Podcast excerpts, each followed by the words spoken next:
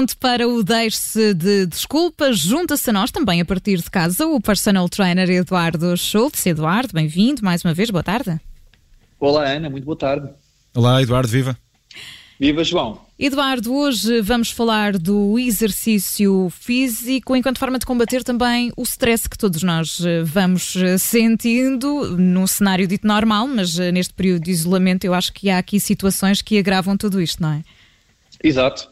Portanto, a, ideia de hoje é precisamente alertar para, para o exercício físico enquanto forma de combater o stress, a, a gestão da ansiedade que este, este estado de confinamento e de isolamento nos tem trazido, claro está, e que efetivamente tem aqui um problema acrescido, tem a ver com estados de depressão para pessoas que são mais propensas a isso. E o exercício físico surge precisamente como uma forma eficaz de combater esses estados depressivos.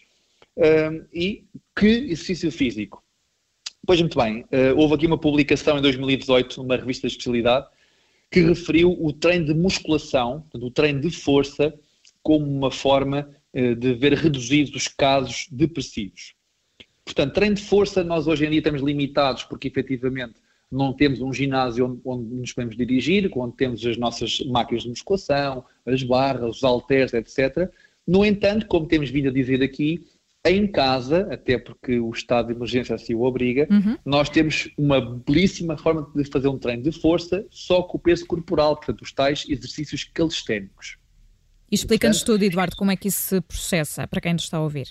Bom, o treino de força com, com, o peso corporal tem várias metodologias, várias estratégias, vários exercícios e, como o nome indica, a intenção é proporcionar treino de força com o nosso peso. Agora, aquilo que é muito importante neste estudo em particular é que os resultados belíssimos do treino de força no combate a estados de maior ansiedade e de stress verificaram-se independentemente, por exemplo, do volume de treino, portanto, da duração do treino, independentemente também dos ganhos de força que o treino proporcionava, perdão, e independente também do estado de depressão da pessoa em causa. Portanto, independentemente de tudo isto, começar um treino de força fez melhorar em quaisquer destes aspectos. Aliás, as pessoas que apresentavam maiores níveis de depressão foram as mais beneficiadas, ou seja, o exercício físico ajudou quem mais precisava.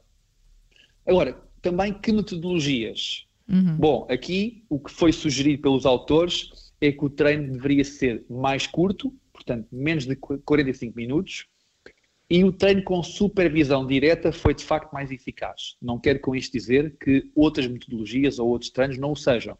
Aqui, assim, só uma referência à comparação. Quer dizer que haver quem, monitorize, quem ajude, quem motive, tornou o programa de treino de força mais eficaz no combate à doença depressiva. Nem que seja Agora, com uma videochamada, não é? Adaptando aqui tudo isto. Exatamente, era aí que eu queria chegar. Os tempos que correm, nós estamos mais uma vez limitados à questão presencial, portanto, o treinador pessoal, neste caso, não pode estar presente, mas há ferramentas, há plataformas online que permitem uma certa interação, seja com o profissional, seja até inserido uma comunidade, em que mais do que uma pessoa, às vezes em grupos de três, quatro, seja, seja quantas forem, podem se ouvir, podem se ver, podem se motivar umas às outras e, ao que parece por este estudo, essa interação social foi também muito importante no combate à ansiedade, ao stress e até à depressão.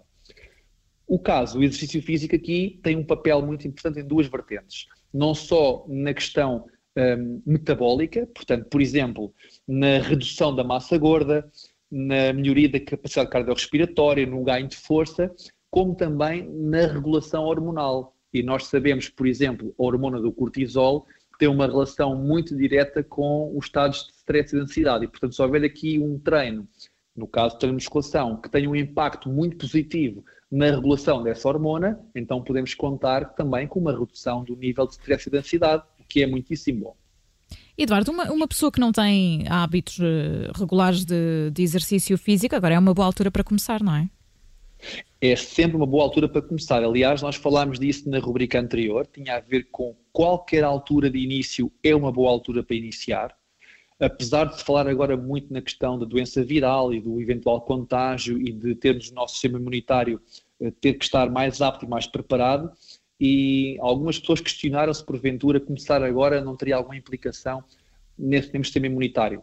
tem do ponto de vista positivo se forem cumpridas algumas, algumas regras, vou assim dizer. Portanto, se houver um treino adequado, há até um fortalecimento do sistema imunitário. Portanto, o começar agora tem implicações diretas, uh, no caso, não há, há impossibilidade ou possibilidade de ser contagiado com este Covid-19, mas pelo menos a forma como o nosso corpo reage a esse eventual contágio será bastante mais positiva, tendo o sistema imunitário fortalecido. Portanto, uh, começar a organizar as coisas em casa, arranjar um bocadinho, não digo todos os dias, não é? Porque isso também não é obrigatório.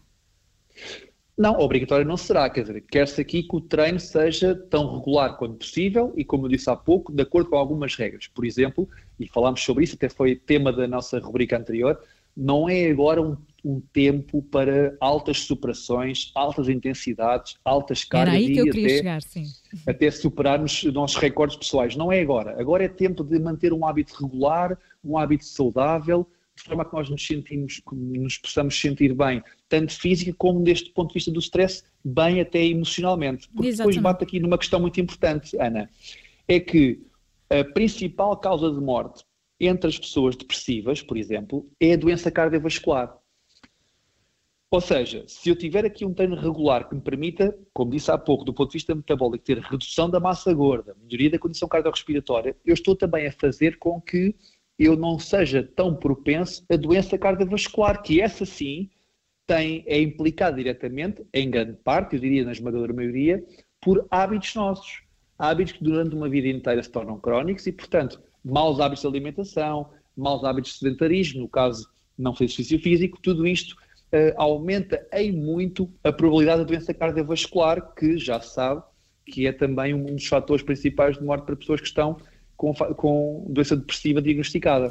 Se precisar de inspiração, basta ouvir os episódios do Deixe-se de Desculpas, temos vários disponíveis já nas plataformas habituais de, de, podcast. O Eduardo Schultz é personal trainer e junta-se a nós sempre, ainda que há distância por estes dias, uh, neste dia da semana, portanto, à quinta-feira. Eduardo, obrigada, até para a semana. Obrigado também. Fica só nota para os nossos ouvintes para que de facto se sentirem mais isolados e mais tristes ou mais ansiosos ou até num estado uh, a caminhar para um estado depressivo, que sintam que isso está a implicar com o seu dia a dia, com, com o seu ânimo, recorram a plataformas de exercício físico, que há várias, recorram a pessoas que tenham formação na área do exercício físico para vos poder ajudar nesse capítulo, ter um treino que seja adequado para que se sintam acompanhados e com um bem-estar, tanto físico como emocional. Portanto, não há desculpas, mesmo neste tempo, é imperativo ter o treino como um hábito regular.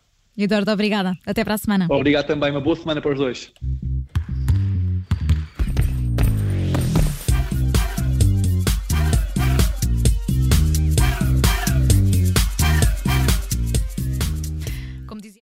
Obrigada por ter ouvido este podcast. Se gostou, pode subscrevê-lo, pode partilhá-lo e também pode ouvir a Rádio Observador online em 98.7 em Lisboa e em 98.4 no Porto.